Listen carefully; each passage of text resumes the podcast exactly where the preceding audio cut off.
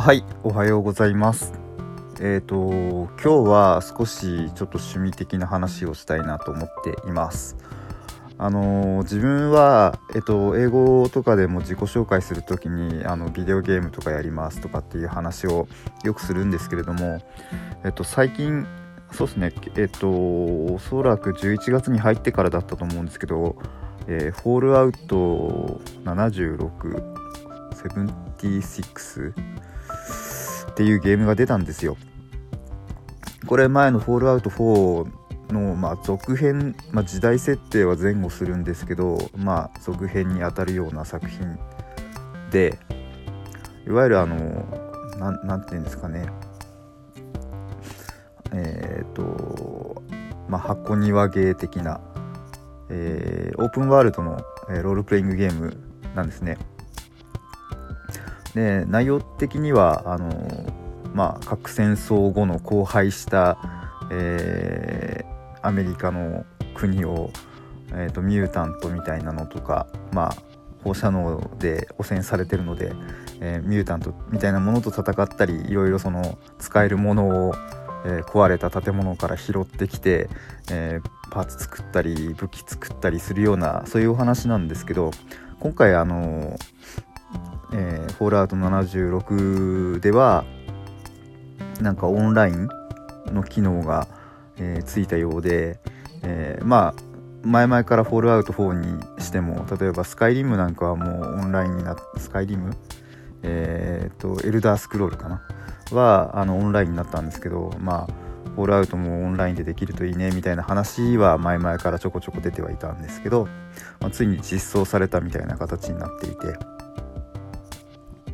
でまあ「フォールアウト4」はずっとやってきててえっ、と一応エンディングみたいなものはあるんですけどエンディングを迎えられずにずっとやってるっていう人たちが 結構何人も何人もっていうかまあネットで話題になったりとか。結局そのやりやりやり込める要素が例えば建築だったりえっ、とまあ冒険だったり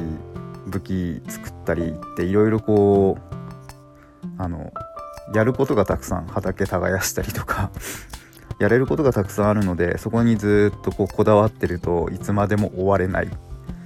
終わらなくていいみたいな。まあエンディング迎えてもその後もまだやってられるっていうのはやってられるんですけど。で結構選択肢とかも多くってその中でどのルートを選ぶかみたいな部分でストーリーもまた変わってきちゃったりとかあのフォールアウト4の方時はあったので本当にずっと見てられる感じでした。で今回76になってオンラインなので例えばその建築したものがちょっとまだやってないんで分かんないんですけど建築したものの物資を奪われたり壊されたりとか 襲われたりっていうまあ PVP って、えいわゆるその人対人要は今まではコンピューター上ので作られる敵と戦うみたいなまあ相手が相手にしてこなければ戦わないんですけどそのミュータントだったり向かってくるものと戦うみたいな話だったんですけど今回は、まあ、人も襲ってくると いうことで一番そのコンピューターで作られたあの、えーなんでしょう相手っていうのはある程度その動きが予測できたりこっちもシステムで対応できたりはするんですけど人ってまあ自分もそうですけど動きのその思惑というかアルゴリズムは解けないじゃないですか。なんですっごくこうあのやりやりづらい っていう部分が結構あってまそこがまた逆に面白みでもあるのかな今回の作品はっていうような、えーレビューを書いてる人たちレビューっていうかまあ予測というかなんというかそういうの記事を書いてる人たちもいるようでしたでボイスチャットも含まれてるのかな？なんかあの記事を読むとボイスチャットでいろいろ声が入ってきてるっていう風なこともあのあったんですけどボイスチャットっていろいろ問題とかもあっていわゆるヘイト問題みたいな、えー部分があって自分がよく遊びに行ってるチャットルームなんかではその今まではボイスチャットあったけどなくなりまあ私が行った時にはもうすでになかったんですけどなくなったっていう話をしてる人もいます。それは何でかっていうと、まあ、国同士とかまあいろいろヘイトの問題うん、あいつが嫌いとかあれが嫌いとかあそこが嫌とかっていうそういうこうまあなんですかね。ことをテキストならまだしも声でこうガンガン攻められるとこう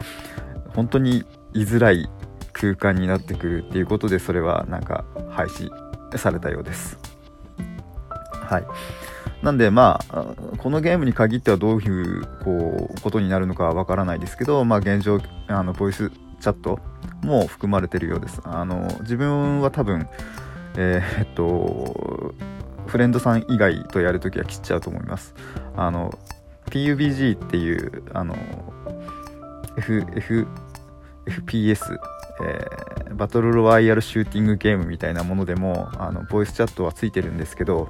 まあ、基本ソロで動いてるのであのボイスチャットは使わないですね。すごくこう、えー、なんだろうアジアの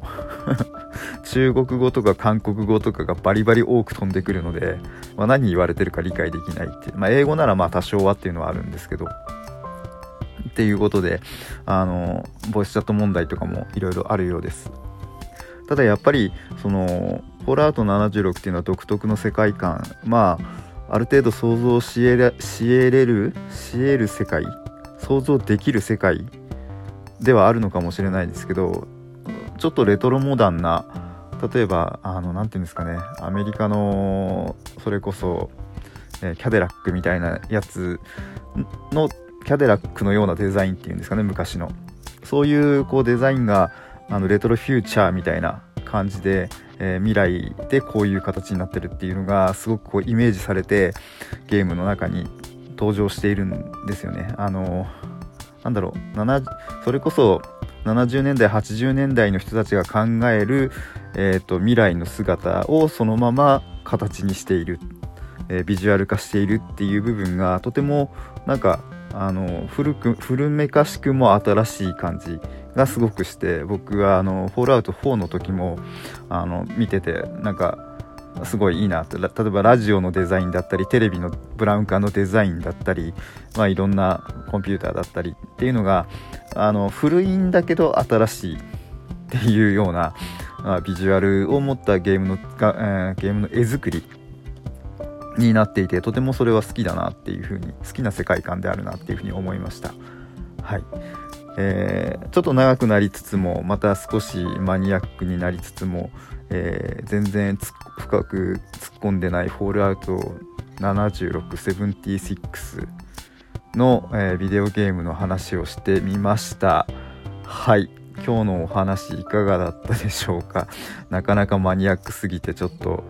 どうなんだっていうのもあるんですけどたまにこういうのも入れていきたいなと思っています、えー、お聴きいただきましてありがとうございました。